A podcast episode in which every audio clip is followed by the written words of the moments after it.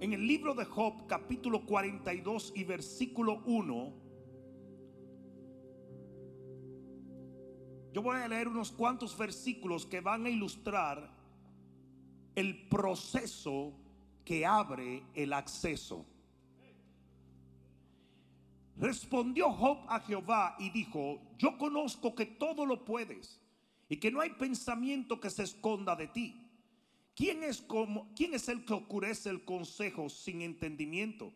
Por tanto, yo hablaba lo que no entendía, cosas demasiado maravillosas para mí que yo no comprendía. Oye, te ruego y hablaré, te preguntaré y tú me enseñarás. De oídas te había oído, mas ahora mis ojos te ven. Por tanto, me aborrezco y me arrepiento en polvo y ceniza. Y aconteció que después que habló estas palabras a Job, Jehová dijo a Elifaz temanita, mi ira se encendió contra ti y tus dos compañeros, porque no habéis hablado de mí lo recto como mi siervo Job. Ahora pues tomaos siete becerros y siete carneros e id a mi siervo Job y ofreced holocausto por vosotros y mi siervo Job orará por vosotros, porque de cierto a él atenderé para no trataros afrentosamente por cuanto no habéis hablado de mí con rectitud como mi siervo Job. Fueron pues Elifaz temanita, Bildad suita y Sofana mantita, e hicieron como Jehová les dijo, y Jehová aceptó la oración de Job. ¿Cuántos pueden decir amén a la palabra? Levanta tus manos al cielo y dile, Padre mío, háblame, porque te escucho. Amén. Dale un fuerte aplauso al Señor. Siéntate un momentito.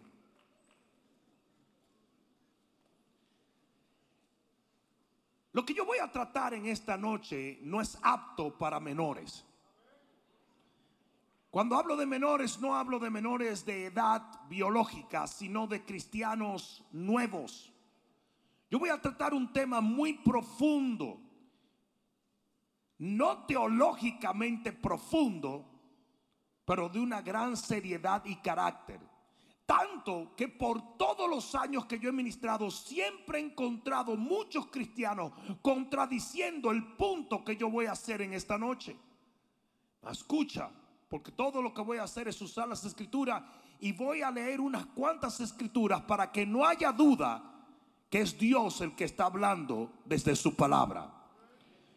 La verdad que yo quiero tratar es que Dios procesa a los individuos, a sus hijos y a sus siervos, y esos procesos son extremadamente duros y dolorosos. Yo no estaba esperando un amén muy grande, pero aunque sea para disimular, ¿verdad? Lo voy a decir otra vez. Dios procesa a sus hijos. Y esos procesos son duros y dolorosos. Y por muchísimos años a mí se me dijo que eso no era cierto, que Dios no corregía, que eso era parte del Viejo Testamento. Eso es cierto. Todo padre que ama a su hijo lo corrige, lo procesa, lo lleva a un mejor lugar. Ahora, la segunda parte de lo que yo acabo de exclamar es lo maravilloso. Y es que ese proceso tiene un objetivo de hacerte un mejor hombre y una mejor mujer.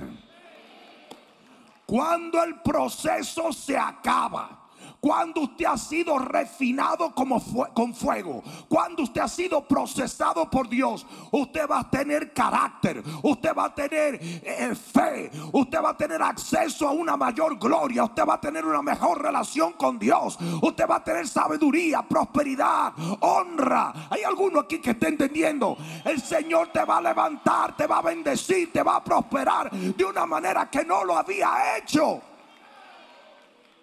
Porque el vino nuevo tiene que echarse en...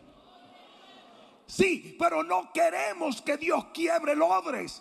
Pero a menos que el odres viejo se quiebre, aquello que está viciado por el pecado, aquello que está dañado por unas costumbres horrendas que nosotros tenemos, Eso tiene que quebrarse, desmenuzarse, para que Dios haga una vasija digna de un vino nuevo y una gloria nueva.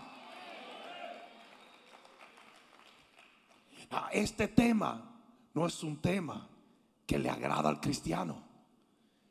Porque nos han pintado a un Dios que es más o menos como un cartoon. Todo es, I love you, you love me, we're a happy family. Eso no funciona así. Así no es. Un papá bueno corrige. Un papá bueno educa. Un papá bueno tiene una mano dura siempre que la tenga que tener.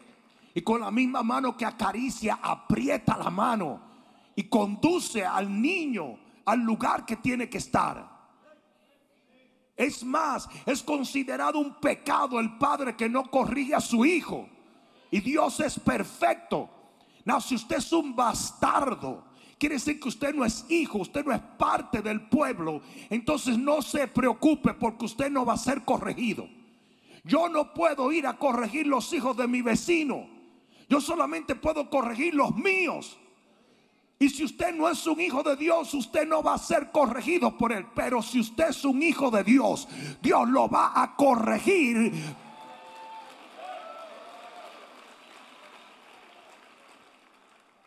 Hebreos capítulo 12, versículo 5.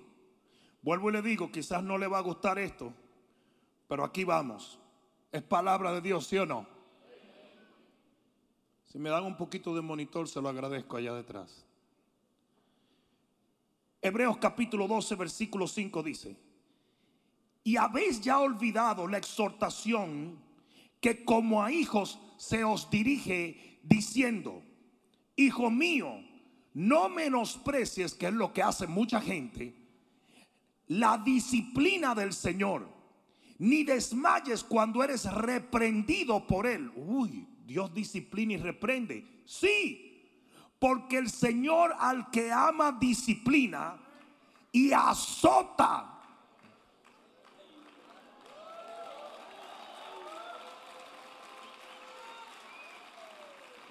What? Azota. Deme un sinónimo de azote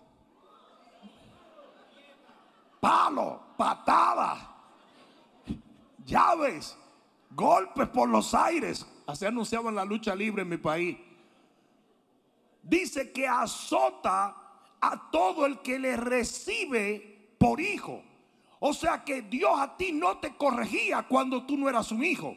Pero cuando usted fue recibido como su hijo, en ese momento Él comenzó a disciplinarte porque te comenzó a amar y entendía que tú tenías un futuro glorioso con Él. Voy a preguntar una cosa, ¿y los azotes duelen? Absolutamente. Todo azote duele, el azote no es una caricia, el azote es un azote. Hay algunos de ustedes que quizás se criaron en hogares donde no le dieron unas buenas a mí sí que me dieron buenísimas. Gracias a Dios, hermano. Este color que el Señor me dio no permite que se me vean las marcas ni nada. Pero a mí sí que me dieron buenísimas. Los latinos generalmente entendemos lo que es esto, ¿sí o no? Pero mira esto. Y si soportáis la disciplina, porque hay gente que no la soporta. ¿Cuántos de ustedes no han visto gente que vienen aquí a la iglesia, comienzan a servir al Señor y de repente se alejan del Señor porque vino una mala situación cuando era Dios corrigiéndolos y disciplinándolos y tratando de procesarlos para que cambiaran en su actitud y en su manera de pensar. ¿Y, que, ¿Y cuando ustedes no han oído esto? Es que a mí siempre me fue bien económicamente. Yo siempre vendí mi droga bien y me iba súper bien. Y desde que vengo a la iglesia me ha caído un fucú. Ah, pues tú quieres que Dios siga eh, llevándote adelante en esa babosada. No sé si me están entendiendo. Yo no tenía problema hasta que vine. Claro, porque ahora usted vino donde un padre que sí quiere disciplinarlo y si quiere cambiarlo y si quiere transformarlo. Y si usted es capaz de soportar esa disciplina, porque recuerden que Él es un Dios que disciplina, no un Dios que abusa. Y si usted soporta la enseñanza, usted va a salir como oro fino. Si soportáis la disciplina, Dios os trata como a hijos. Porque ¿qué hijo es aquel a quien el Padre no disciplina? Pero si se os deja sin disciplina de la cual todos han sido participantes, entonces sois bastardos y no hijos, para los que pensaron que usé una palabra muy fuerte. Por otra parte, tuvimos a nuestros padres terrenales que nos disciplinaban. ¿Cuántos tuvieron padres que los disciplinaban? Y los venerábamos. En otras palabras, amábamos a nuestros padres terrenales, aunque nos daban nuestras pescosadas de vez en cuando. ¿Por qué no obedeceremos mucho mejor al Padre de los Espíritus y viviremos? Y aquellos ciertamente por pocos días nos disciplinaban como a ellos les parecía, pero este para lo que nos es provechoso, para que participemos de su santidad. Es verdad que ninguna disciplina al presente parece causa de gozo, sino de tristeza. Dígame si eso es verdad o no. ¿A quién le gusta que lo disciplinen? A nadie. Hello. A nadie le gusta que lo disciplinen. Y es verdad que ninguna disciplina es causa de alegría en el momento presente, sino causa de tristeza. Y sí va a haber momentos donde Dios te va a entristecer. Sí va a haber momentos donde Dios no te va a responder la oración como tú querías. Sí va a haber momentos donde Dios te va a decir, hasta que tú no hagas esto, no voy a hacer aquello. Y usted lo tiene que oír y obedecer. Y en ese momento usted se va a disgustar con Dios. Y no solo con Dios, con el líder, con el pastor, con la iglesia, con el evangelio, con las epístolas y con los apóstoles, con todo el mundo. Usted se va a decalentar con todo el mundo. Es que no me está yendo bien, es que no me siento bien, es que no me gusta. Porque la disciplina es causa de tristeza, no de gozo. Pero aquí es donde viene Mira qué increíble. Dice, pero después, pero después, pero después, lo que comienza con corrección, lo que comienza con azotes, lo que comienza con tristeza, dice después da fruto apacible de justicia a los que en ella han sido ejercitados. Usted va a vivir una vida fructífera en Dios no sé a qué que yo le estoy hablando en esta noche. Pero este es un tema que no se trata ya en las iglesias. Porque hemos, hemos entrado en un positivismo que desfigura el balance o la multiforme sabiduría de Dios. Dios es un Dios soberano. Y todo lo que Él hace, lo hace bien. Y aunque no nos gusta lo que Él hace, sigue estando bien. Y Él es un Dios que azota. Libro de Juan, capítulo 15, versículo 1 y 2. Dice, el que no dé fruto, lo corto. Pero el que dé fruto, a ese lo voy a limpiar para que dé mucho más fruto. ¿Sabe lo que quiso decir él? Lo voy a procesar. Le voy a arrancar de su vida las cosas que le están coartando el dar frutos. Lo voy a arrancar y va a doler. Si la planta pudiera llorar cada vez que le cortan algo que es parte de ella, lloraría. Si pudiéramos escucharla, la escucharíamos. Y eso mismo es lo que pasa con nosotros. A veces el Señor viene y nos quita cosas que nos hace sentir horrible. Pero al final lo ha hecho para que puedas dar más fruto. Y lo que se va siempre termina siendo menos que el fruto que Dios te da a causa de ese recorte y de esa poda Por eso que usted no puede pasarse la vida llorando. Perdí esto, perdí esto. Hey, lo perdiste por un propósito divino. Ahora Dios te lo da con creces. ¿Alguien entendió eso? Porque si usted da fruto, entonces eso quiere decir que Dios lo va a limpiar y va a arrancar de su vida cosas. ¿Cuánto? Yo quisiera saber si aquí hay gente honesta o no. ¿Cuántos de ustedes realmente admitirían que hay cosas en la vida de ustedes que si Dios no la arranca, ustedes no las rinden? Tiene que venir Dios y a la mala. ¿Usted alguna vez le han pedido a un muchacho que le pase el control de la televisión para pagarle y se vaya a acostar? Alguna vez ese muchacho, yo quisiera ver qué muchacho es el que viene y dice, ¿cómo no, padre? Aquí está el control. Ah, ha sido de gran agrado el poder tirarme dos horas de disparate en la televisión. Y ahora te cedo el control porque tú eres el autor. No, hombre, hay que quitárselo de mano y darle una pecosa. Ellos no entienden de otra forma. Y así es que Dios tiene que hacer a veces. Él tiene que podar y cortar de nuestra vida cosas que nosotros nunca rendiríamos pero lo está haciendo no para hacerte daño, sino para darte más y más y más y más.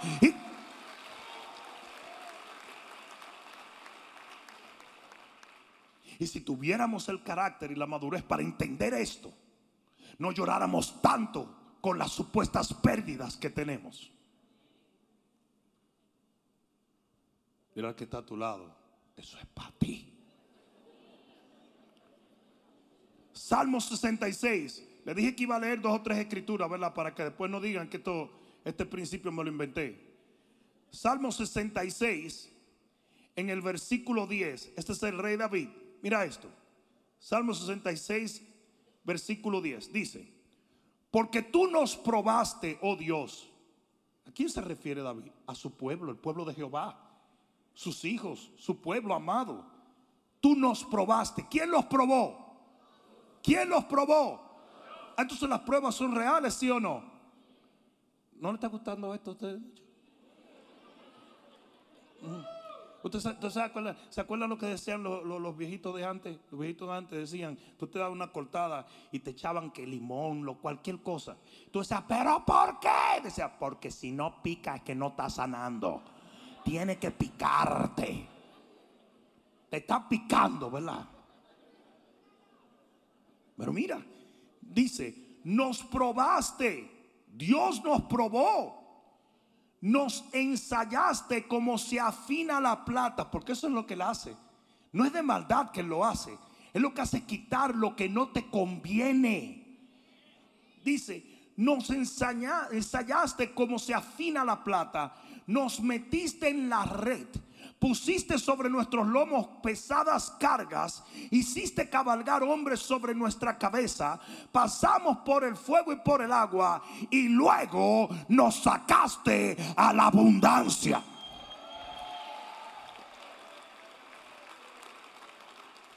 Y si David le hubiera preguntado en ese momento al Señor, ¿por qué tú hiciste todo eso? Porque si no lo hago, no te puedo sacar a la abundancia. Te tengo que desconstruir para construirte.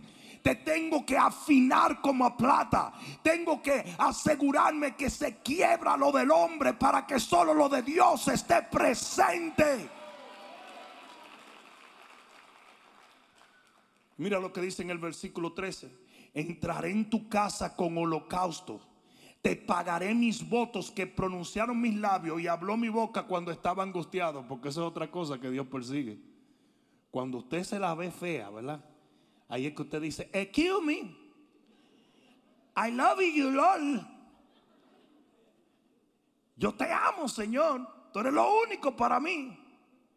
Y dice David, después que me sacaste de allí, ahora te voy a pagar todas las promesas que te hice cuando me vi en las profundidades. Todos los votos te los voy a pagar. Dice, holocausto de animales engordados te ofreceré con saumerio de carneros, te ofreceré en sacrificio bueyes y machos cabríos. Esa es la relación que queda después de un proceso. Y ustedes saben por qué es que hay tanta gente en la iglesia que no logra entender un mensaje como este porque no han sido procesados aún. No han entendido los procesos de Dios. Si usted no pasa por un proceso, usted no llega a la abundancia. No se llega a la resurrección o al trono, sino a través de la cruz la cruz y la resurrección y, la, y luego el, el, entronamiento de Jesús es literalmente el modelo que Dios usa en cada una de nuestras vidas para llevarnos a los lugares celestiales.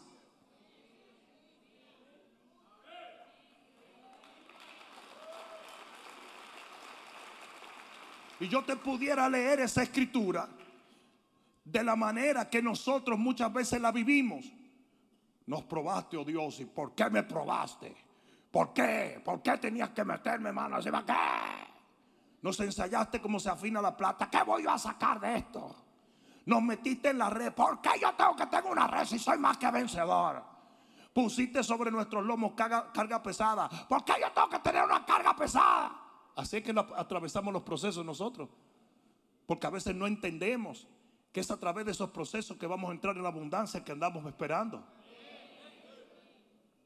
Y que es Dios el que permite ciertas cosas para luego bendecirnos de una manera exponencial.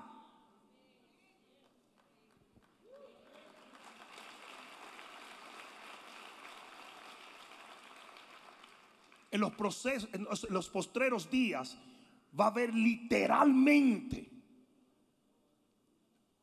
un fuego que va a procesar el pueblo de Dios. A pesar de que no somos pecadores, a pesar de que no somos hijos del diablo, a pesar de que nunca hemos blasfemado el nombre del Señor, hemos sido afectados.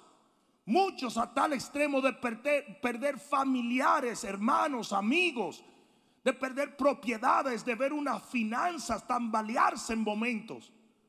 Pero si lo que yo estoy leyendo hoy es real y sé que lo es, eso quiere decir que todo lo que estamos atravesando es la antesala o el preámbulo de la levante, del levantamiento del pueblo de Dios a una esfera de autoridad y abundancia y victoria. Porque a través de esos procesos dolorosos muchas de las cosas que no nos permitían dar fruto fueron recortadas de nuestra vida.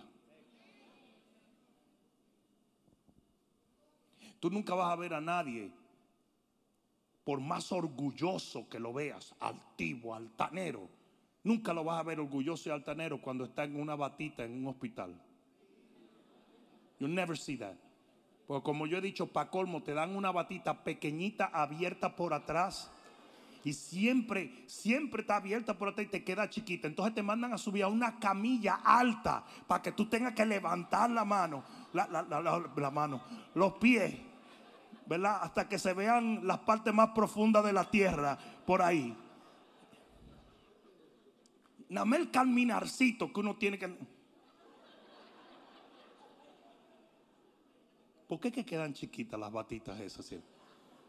Parece como que la compraron en Baby Gap. Pero tú nunca vas a ver una persona altanera en ese momento. Es por eso que los procesos son necesarios. Porque Dios tiene que refinarnos. Porque si el hombre no fuese procesado por Dios, nosotros literalmente fuéramos un desastre, reos de muerte, camino al infierno.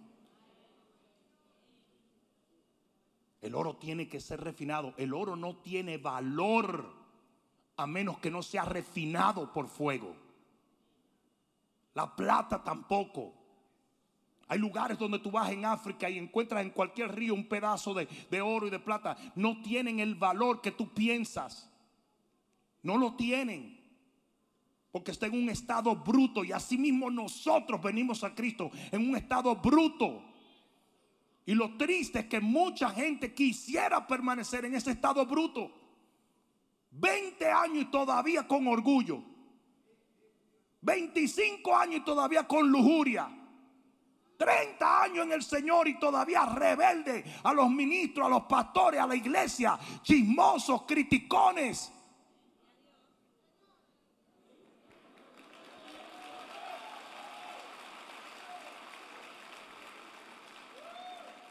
Cristianos de que de 20 y pico de años todavía mintiendo.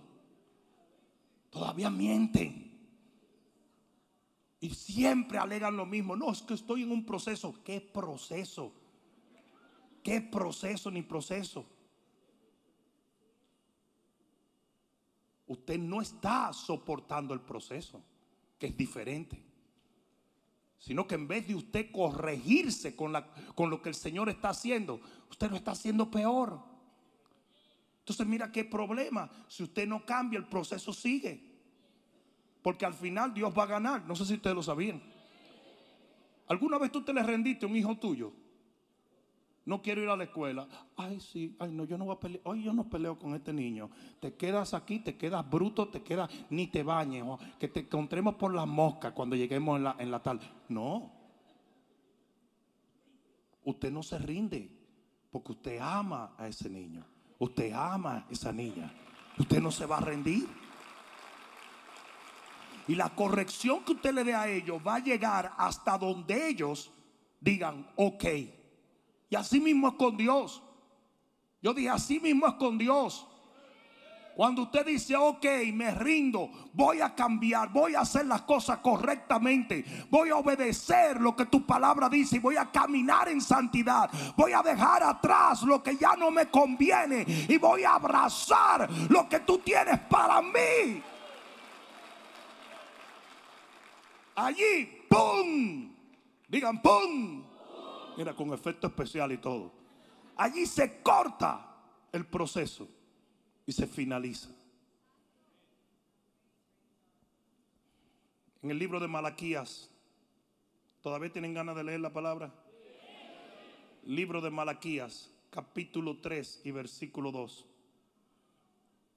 ¿Y quién podrá soportar el tiempo de su venida? Ustedes vieron eso, ¿verdad? Porque el tiempo de la venida del Señor es uno de los tiempos más peligrosos que hay. ¿Me escucharon, verdad? Ustedes saben que se dice que el 30% de todas las iglesias a nivel global que cerraron nunca volverán a abrir. Ustedes quieren que yo les diga, ese es un equivalente a millones y millones de creyentes que ya no van a servir al Señor. Este tiempo es un tiempo peligroso. Es un tiempo donde nuestros hijos están batallando enemigos en las escuelas que jamás lo batallamos nosotros. Es un tiempo donde tenemos los endemoniados y donde tenemos leyes que blasfeman contra Dios. Este es un tiempo duro. Y por eso dice aquí el Espíritu de Dios, ¿quién va a poder soportar su venida? ¿O quién podrá estar en pie cuando Él se ha manifestado? Y aquí está la respuesta. ¿Te doy la respuesta, sí o no? Como fuego purificador y como jabón de lavadores te va a procesar el Señor para que puedas estar firme en el tiempo de su venida. Versículo 3. Y se sentará para afinar y limpiar la plata, porque limpiará a los hijos de Leví, a sus hijos. Recuerden que no a cualquiera, a sus hijos limpiará a los hijos de Leví, los afinará como a oro y como a plata, y traerán a Jehová ofrenda de justicia. O sea, lo que él procesó por fuego en su pueblo, lo va a procesar de tal manera que van a convertirse en una ofrenda de justicia. Gente justa, gente que camina con Dios, por Dios y para Dios. O sea que no podemos disgustarnos con los procesos.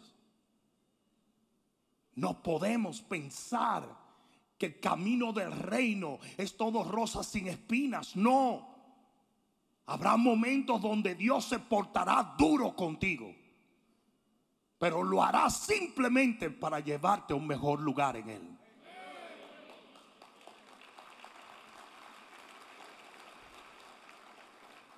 Libro de Zacarías capítulo 13 versículo 9.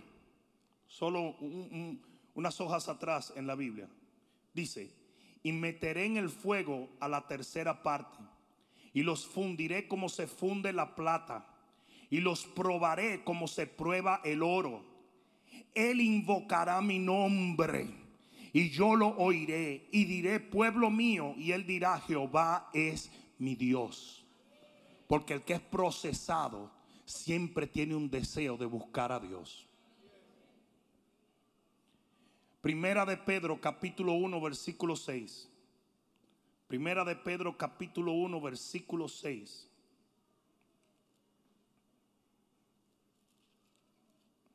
¿Aprendiendo algo? No me gustó mucho el mensaje, pero hay que oírlo.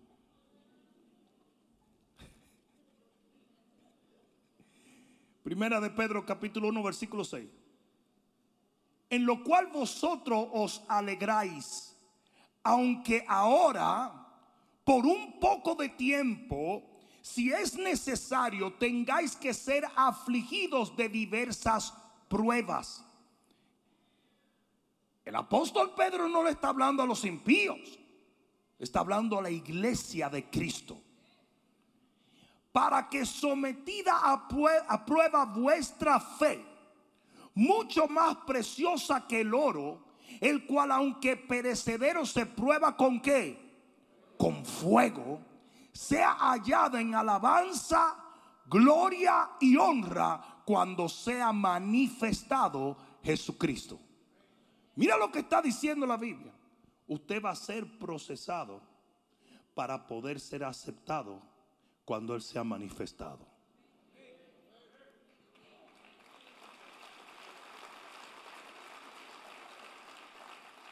Ah, pastor, pero, pero, pero, pero, está buena la, ¿Qué prueba está buena? Miren, a mí me encantaba la escuela. Ustedes saben lo que yo hacía en la escuela. Nah. Ustedes ni se imaginan el bonche que yo tenía en la escuela. Yo era de los populares, yo era de la gente que todos los profesores me querían, que todo el mundo. Yo, yo, yo, mira, yo, yo, yo me, me decían, eh, explíqueme la geografía eh, de Latinoamérica. Y yo comenzaba, bueno, pues mm, hay unos mosquitos que se llaman los mosquitos del pantalón. Los profesores, ay, tú siempre siéntate, 100. Eso, eso era así. Eso era así. Pero, en la escuela donde yo estaba, en el bachillerato, cambiaron el sistema donde quienes daban los exámenes al final del año era un cuerpo de profesor que no eran los panas tuyos. O sea, es como si los rusos vinieran a examinar los gringos. Y ahí sí se puso feo, porque lo que llegó a pasar es que me encantaba la escuela, pero detestaba las pruebas. El único problema es que sin esa prueba yo no pasaba al próximo nivel. Y eso mismo pasa contigo. Usted puede detestar la prueba, pero sin esa prueba usted no llega.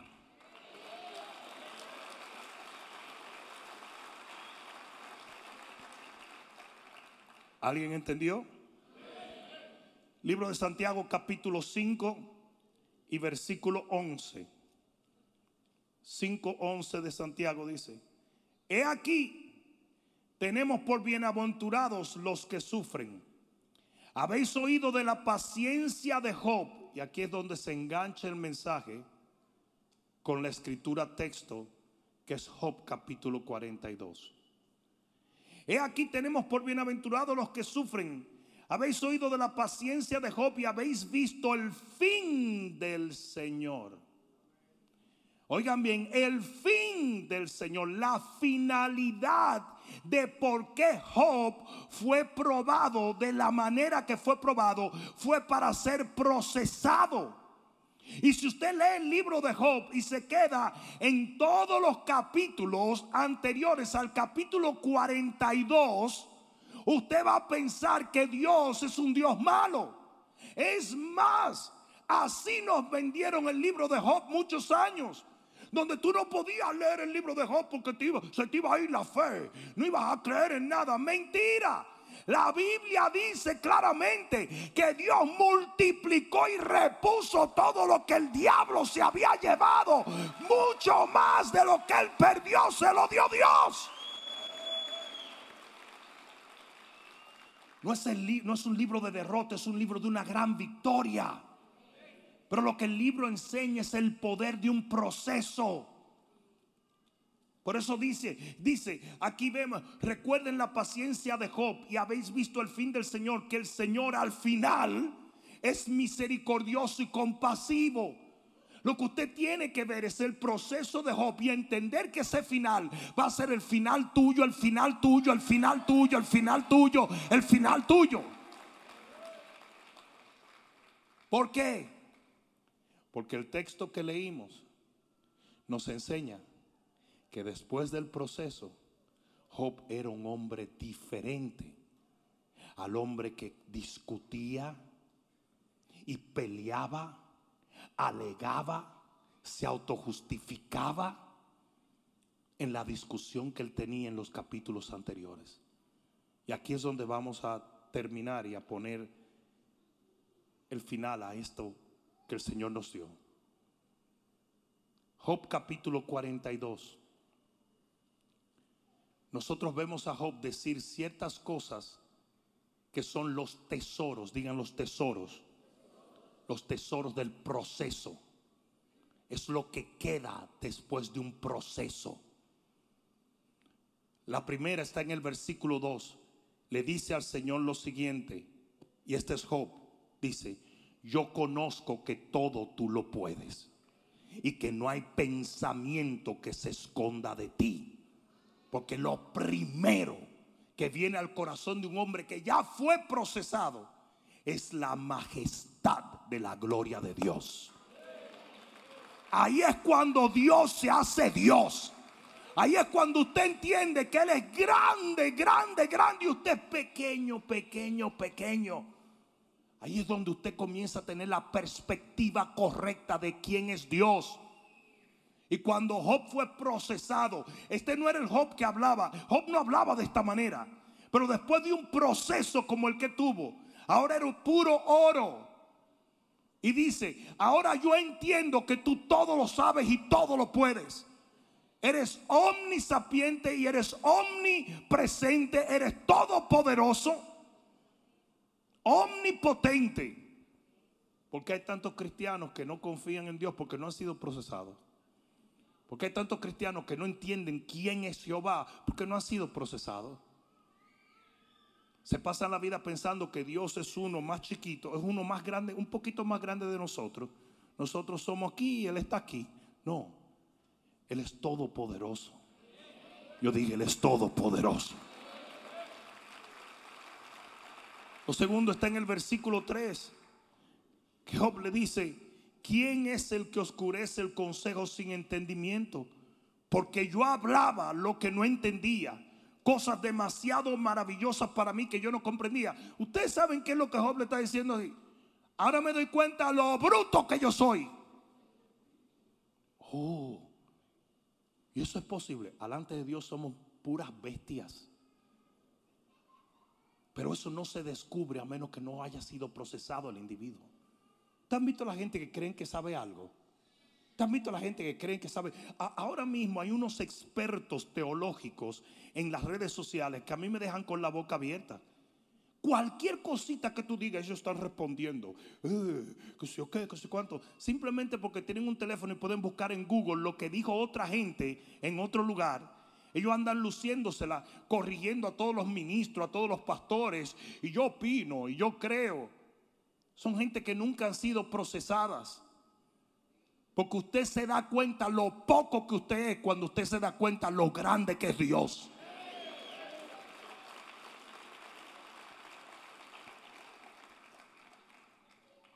Literalmente, Job dijo, ahora me doy cuenta que lo que yo hablaba era tonterías.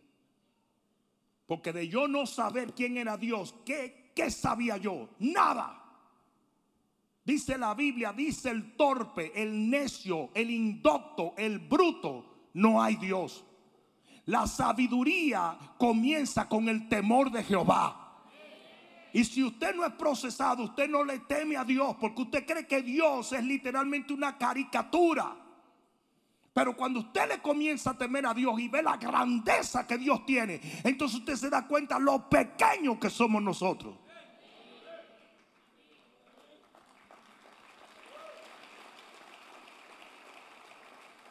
Job se enamoró de Dios con el proceso. ¿No me escucharon? Job se enamoró de Dios con el proceso. El orgullo desapareció. Se le fue un tipo que estaba lleno de orgullo y lleno de un montón de cosas. Se le fue.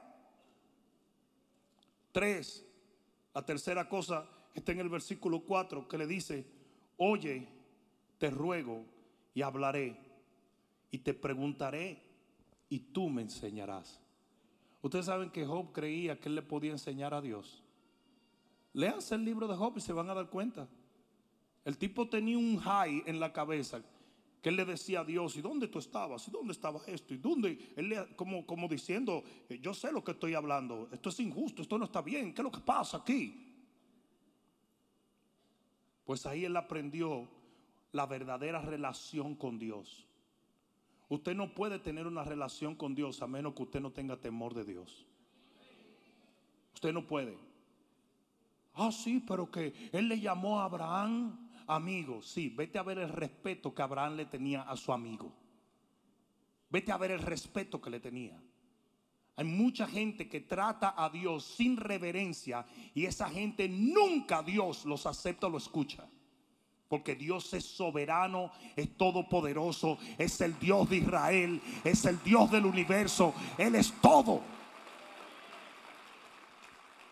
A mí hoy me da vergüenza ver cómo algunos pastores como algunos ministros se refieren a Dios.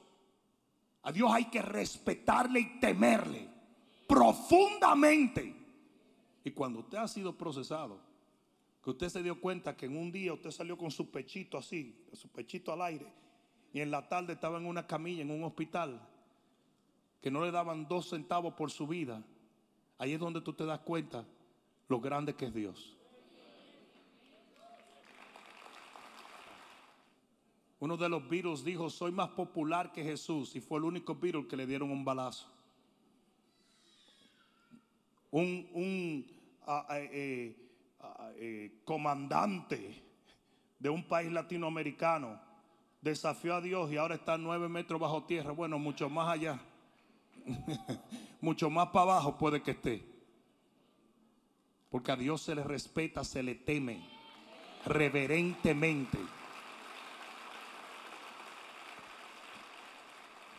Ahora te das cuenta lo importante que es ser procesado. Ahora te das cuenta lo importante que es ser azotado y corregido. Yo no sé ustedes, yo no sé ustedes.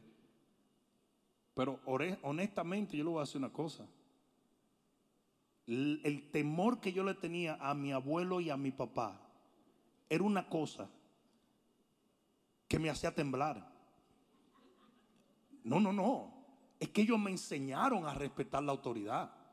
Porque eran gente que tenían autoridad. Y eso, que lo hicieron mal.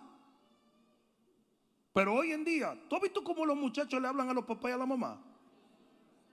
¿Tú has visto eso? Eso es impresionante. Nadie comía hasta que mi papá no se sentaba a comer. Nadie era capaz de faltar a la mesa cuando él estaba ahí. Nadie interrumpía a los viejos de antes. ¿Tú viste algún muchacho interrumpió a un abuelo? Si lo viste, los dientes los viste volando también. Y eso enseñaba a uno. Te enseñaban a respetar la autoridad, te enseñaban a respetar los policías, los jueces, los doctores, gente ilustre. Usted los respetaba. Hoy no hay respeto, hoy no hay temor. Yo me encuentro con mucha gente en la calle. Y si es una persona adulta con cierto nivel de educación, dice, disculpe, usted es Bishop Rudy. Así, they approach me like that. Este es el lenguaje corporal. Usted es Bishop Rudy, que es un, es, un lenguaje corporal de respeto. Usted es Bishop Rudy. Y si es un muchacho de hoy, hey, yo, hey, yo, man, yo, that guy, yo, that guy, sectores y inhibición. Hey.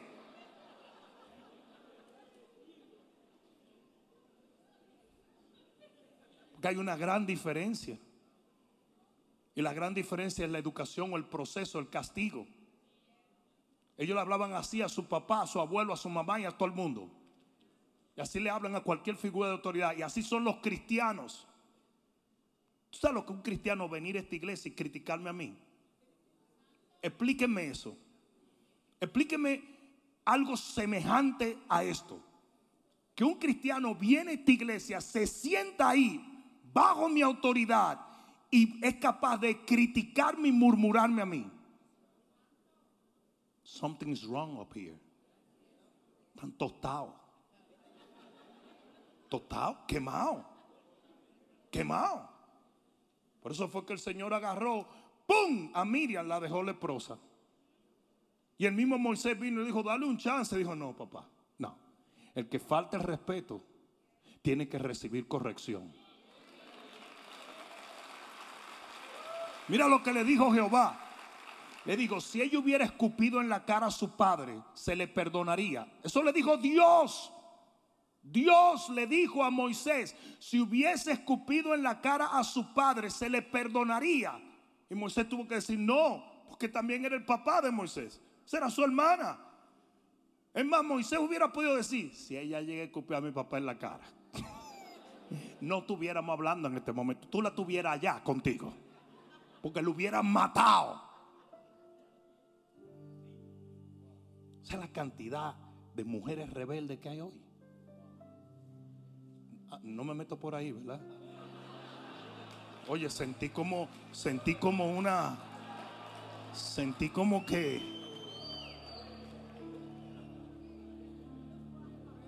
no tuvieron papá, no tuvieron que le diera cuatro galletas en la cara.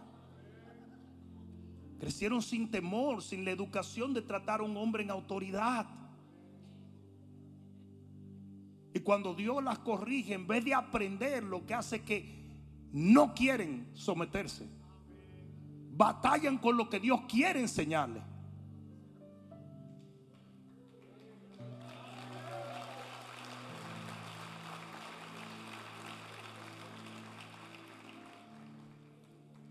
Yo soy de los que creo que cuando tú no corrías a tus hijos, tú lo odias muy internamente. Y eso lo dice la Biblia. Dice que al hijo que se ama se le corrige.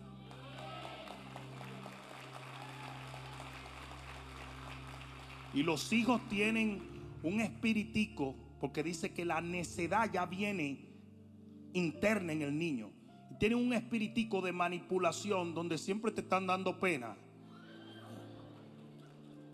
Pero eso es diabólico. Eso es parte de su naturaleza caída. Ven esa pregunta que hicieron los otros días, que había un líder que tomaba trago, que qué sé yo qué. Váyase por otra iglesia, no aquí. Porque aquí nosotros no hacemos eso. Entonces lo que quieren es condenarse constantemente. Porque yo estoy seguro que ya Dios le está corrigiendo ciertas cosas que tiene que corregirle, pero no. Ellos siguen, no, porque no, yo he hecho esto siempre y tú sabes, yo no veo. A mí me dijo un tío mío que fue cristiano por 40 años. ¿Sabe lo que dice la Biblia? Que los hijos de los recabitas llegaron al templo y Jehová le dijo al profeta, ponle vino por delante, ponle vino. Y cuando ellos entraron, dijeron, nosotros no vamos a beber vino. ¿Pero por qué? Porque nuestro Padre no dijeron que el vino cae mal, que el vino hace daño, que da acidez. No, nuestro padre nos dijo, no beban vino. Así de respetuoso era. Los segadores no beben. Los segadores no toman alcohol. No fuman marihuana. No miran pornografía. No hacen lo indebido. Y si usted está aquí, Dios lo va a corregir. Y si usted soporta la corrección, Dios lo va a cambiar. Y cuando lo cambie, le va a dar una bendición como usted nunca la ha tenido.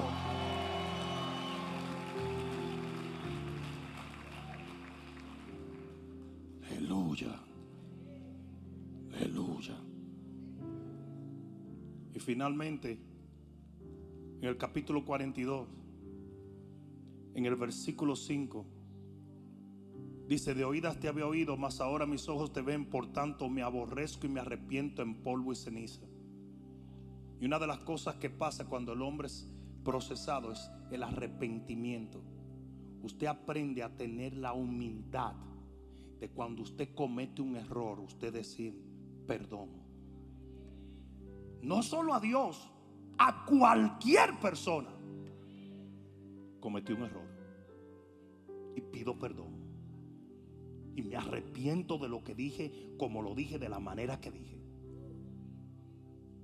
Y eso es, típico de la gente procesada. Típico de la gente procesada. Para terminar voy a leer el libro de Gálatas capítulo 5 versículo 22. para que entiendas qué fue lo que le pasó a Job después de ese proceso y el por qué él está hablando de la manera que está hablando. En Gálatas capítulo 5 y versículo 22 están lo que se llaman los frutos del Espíritu. Y lo que pasa en el proceso de un individuo cuando Dios te corrige, cuando Dios te azota, cuando Dios te trata con mano dura, cuando Dios te sacude, cuando Dios te dice, no voy a tolerar más tus mentiras.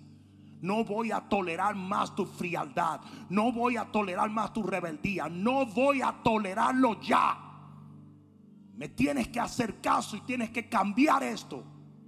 Cuando eso pasa y tú te olla porque tienes un problema gigante en tu vida y Dios parece no resolverlo, pero es que Él no quiere, porque lo que Él quiere es cambiarte. Tú le estás pidiendo que cambie el problema y Él te está pidiendo que cambies. Y lo que pasa en esa batalla es que cuando el Señor gana, entonces crece en ti lo que se llaman los frutos del Espíritu Santo. Y dice la Biblia en Gálatas 5:22, mas el fruto del Espíritu es amor, gozo, paz, paciencia, benignidad, bondad, fe, mansedumbre templanza, contra cuáles cosas no hay ley. Escucha esto. El Job que comienza en el proceso del Señor era muy distinto al que terminó. El Job que comenzó era gallardo. Era un discutidor. Podía hablarle a Dios mismo y discutir con todo. Y de repente encontramos un hombre lleno de mansedumbre un hombre con templanza. Un hombre con un amor a Dios que no tenía antes. Un hombre que literalmente fue transformado. ¿Qué fue lo que pasó? Que fue refinado a fuego. Que fue refinado a fuego. Que fue refinado a fuego. Ustedes saben por qué yo no me meto en la vida de la gente. Porque Dios hace un mejor trabajo de la que yo hago. Yo me paro aquí, yo te doy la palabra, pero después yo dejo que sea Dios el que procese tu vida. Esta no es una iglesia que anda buscando. ¿dónde, está, ¿Dónde está fulano? Chequeate, chequeate, chequeate a ver. Yo había fulano. No. Muchas iglesias que hacen esto tienen un FBI y una CIA. Siempre usualmente es una doña chismosísima que se sabe los cuentos de todo el mundo. Pero aquí no se hace eso. Porque yo sé que Dios te ama más que yo y tiene mucho más poder para cambiar tu vida que el que yo tuviera. ¿Qué es lo que yo quiero que quede por asentado hoy? Usted va a cambiar si usted es un hijo de Dios. A la buena o a la mala. Usted es el que decide. Usted es el que decide. Te voy a dejar la última escritura. Y es la escritura que dice, no seas como el mulo, que para dominarle hay que atarlo con el cabestro. Aprende sabiduría, instrucción. Y aquí es donde viene. Lo que Dios quisiera es que yo viniera como su siervo y te diera una palabra desde aquí y tú la recibieras y dijera, la voy a poner en mi vida y voy a dejar de hacer lo que estaba haciendo. Entonces usted en ese momento está aprendiendo por instrucción. Pero cuando eso no funciona, y créanme que muchas veces no funciona, por eso es que usted tiene gente, enemigo de otros cristianos, teniendo 30 años en el Evangelio. Y todavía usted tiene gente diciendo, fulano no me cae bien. Y no me llevo con fulano. Y no me llevo con este. Y detesto aquel. Cuando dice la Biblia 70 veces 7 hay que perdonar al hermano.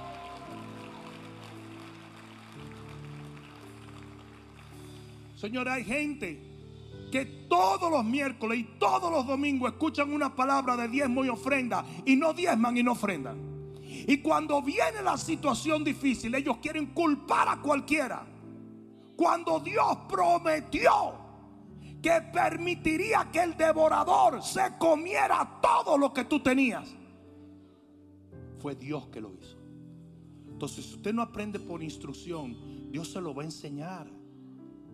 Pero se lo va a enseñar con experiencias duras, castigos, azotes, golpes. Y ustedes dirán, pero ¿qué salvajismo? No, se llama amor. Porque si Él no lo hace, estarías perdido, completamente perdido. El que no educa a su hijo lo pierde.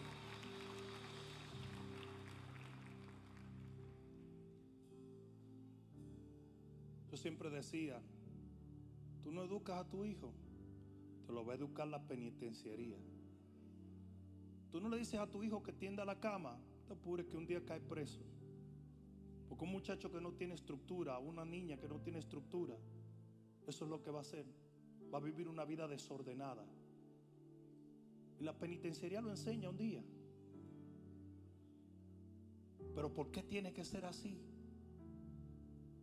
Con Dios, nosotros simplemente tenemos que escuchar su palabra y decir, la voy a aplicar a mi vida.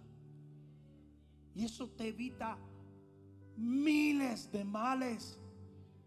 Miles.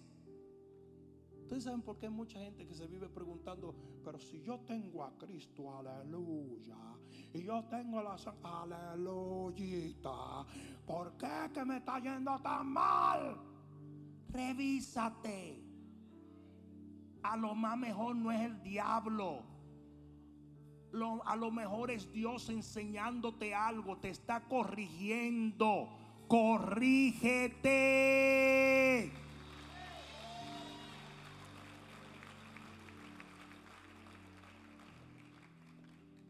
Está haciendo porque te ama. ¿A ustedes quieren que le diga una cosa? Ustedes no van a escuchar mensajes así hoy en día. Hoy en día los pastores se han convertido en cheerleader. Alabín, alabán, alabín, bombán, Jesucristo, ra, ra, ra. Eso es todo lo que tú vas a escuchar. Y por eso las iglesias están llenas de fornicarios, de rebeldes, de mentirosos, de enemigos, de, de gente en enemistad. Señores, yo pastoreo pastores. Y yo les digo que de lo más loco que hay son los mismos pastores. Se odian unos a otros, se detestan. No se hablan, se guardan rencor. Y cuando me toca hablarles así, los altares se llenan y comienzan a gemir porque se dan cuenta que muchas de las cosas que Dios no está haciendo en su vida es por culpa de ellos y no de Dios.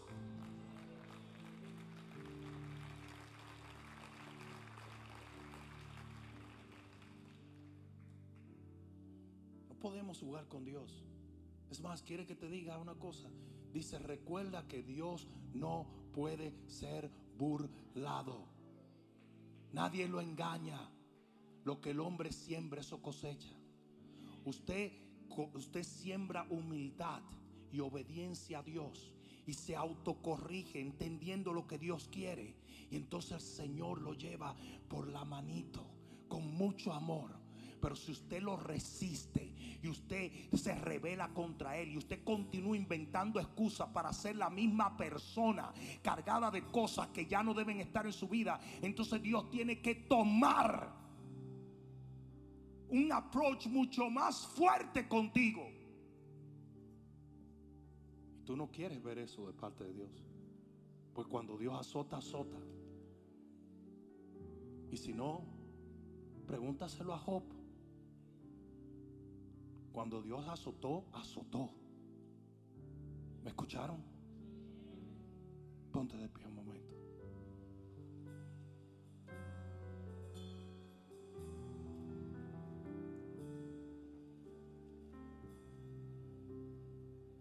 Cierra un momento tus ojos.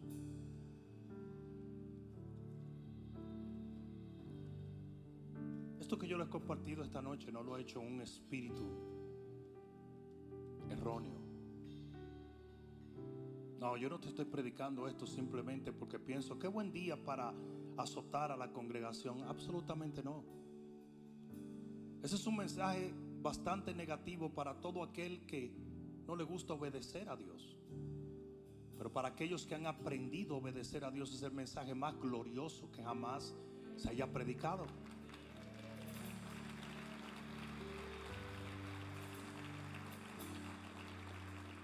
Porque quizás tú digas, oye, esto me revela por qué yo he orado tanto por esto. Como que no se da. Y yo he creído y yo he esperado y yo he orado de la manera correcta y ayuné y todo. Pero como que no pasa. ¿Sabes lo que dice el libro de Isaías capítulo 58? Dice, no es que ayunes, que tienes que ayunar correctamente para que tu voz sea oída en los cielos. Ayunar en desobediencia no funciona. Eso es pasar hambre. Ayunar sin corregir cosas que Dios nos dijo que corrigiéramos no funciona. Cuando yo te estoy hablando esto, siendo un obispo en el cuerpo de Cristo, te digo que yo vivo esto constantemente. Hay momentos donde yo le digo al Señor, Señor, ¿qué pasó aquí? Y me dice, no, ¿qué pasó aquí? Y yo digo, ¿cómo? Y me dice, sí, te corregí esto. Ah, perdóname, Señor. Ahora mismo lo enmiendo. Y usualmente las cosas se abren de este lado. Que Dios solamente, Dios no abusa, Dios corrige.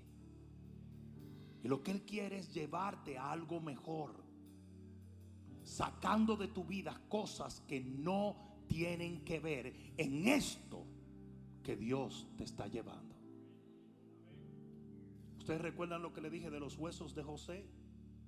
El pueblo venía cargando los huesos de José y cuando iban a entrar a la nueva tierra, Jehová dijo, entiérrenlo aquí y lo enterraron. Porque usted no entra con cosas muertas a la tierra viva. Y eso es lo que Dios quiere. Corríjase.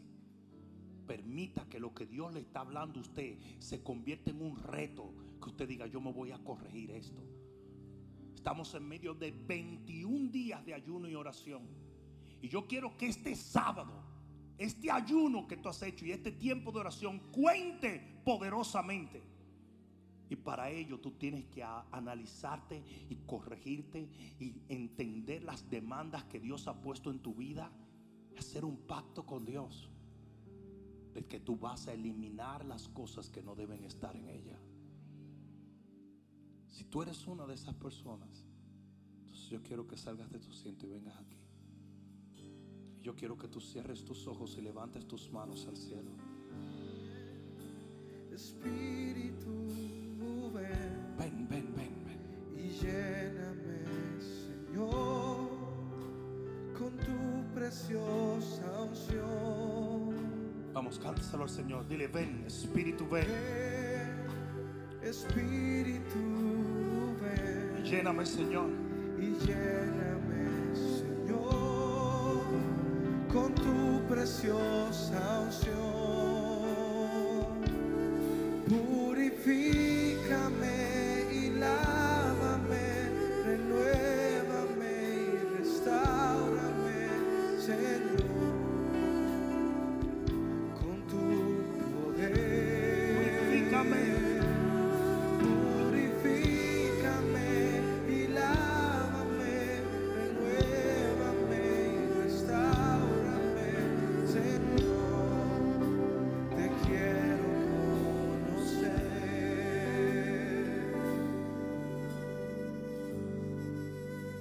Cuando el Señor trató con Job,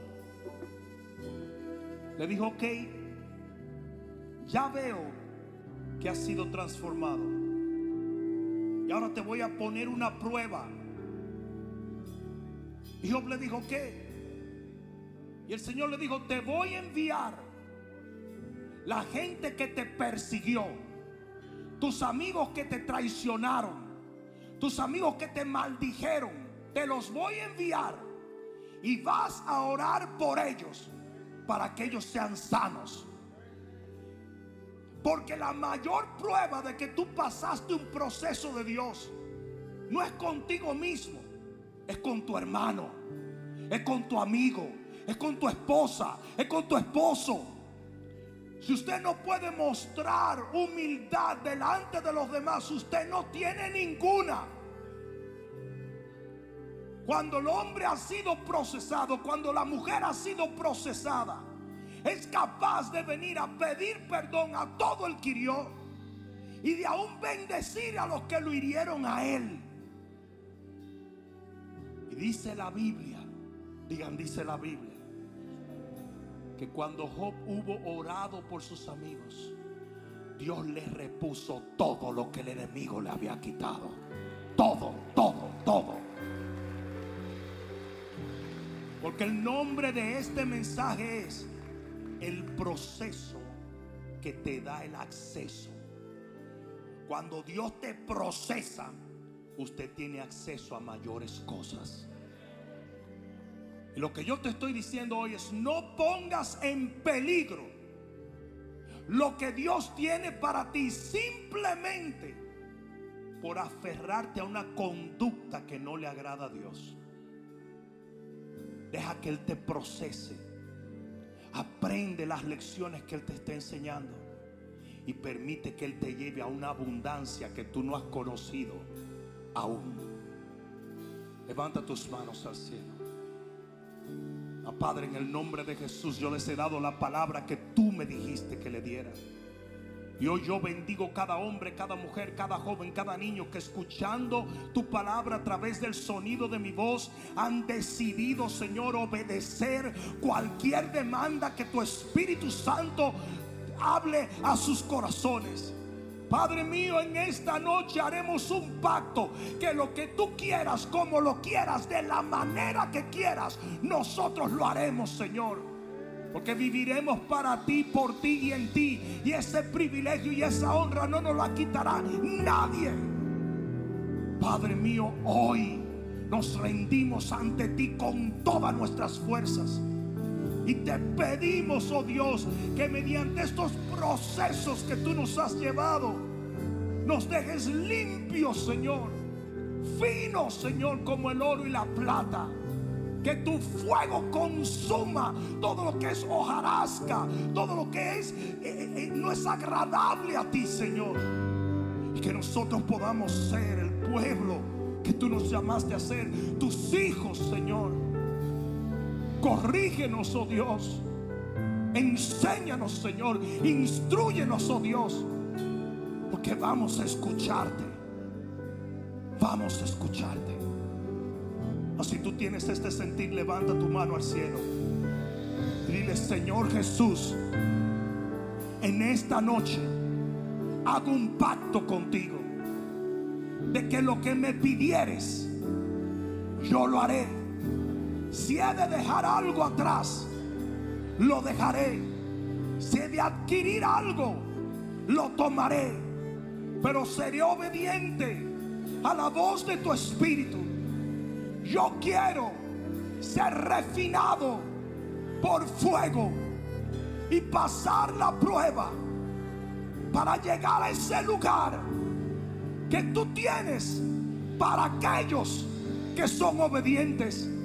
En el nombre de Jesús, gracias Padre por tratarme como un hijo y procesarme hasta que yo sea de más valor como el oro y la plata.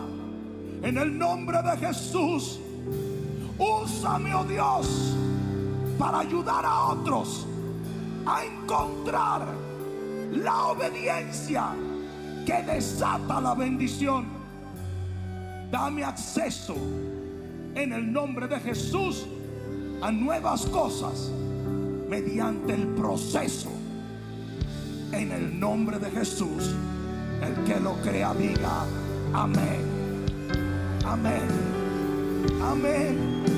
Amén, amén, amén, amén, amén, amén. Oh, dáselo fuerte al Señor. Vamos, dáselo fuerte.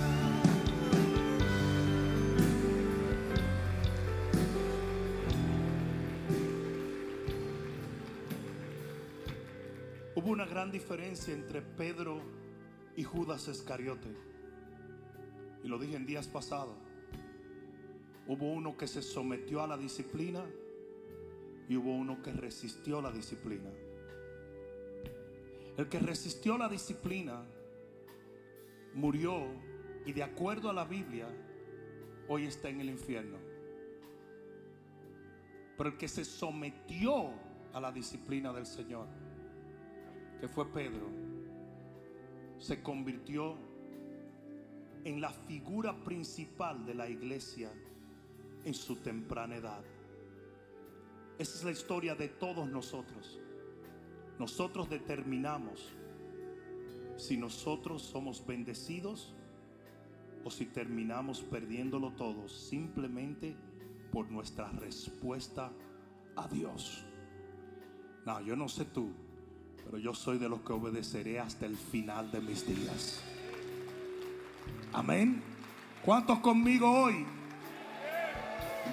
Si tú eres uno de ellos, dale un fuerte aplauso al Señor. Hola, soy Bishop Rudy Gracia. Por años hemos tenido un éxito increíble para la gloria de Dios en YouTube. Ahora tenemos un canal de contenido exclusivo y te invitamos a que seas parte de él. Solamente entrando a nuestro canal regular, que es totalmente gratuito, encontrarás cómo suscribirte a este nuevo canal de contenido exclusivo. Cosas que el Señor pone en mi corazón, que usualmente no son abiertas a todas las plataformas, pero que servirán para la edificación de tu vida y la de los tuyos. Dios te bendiga.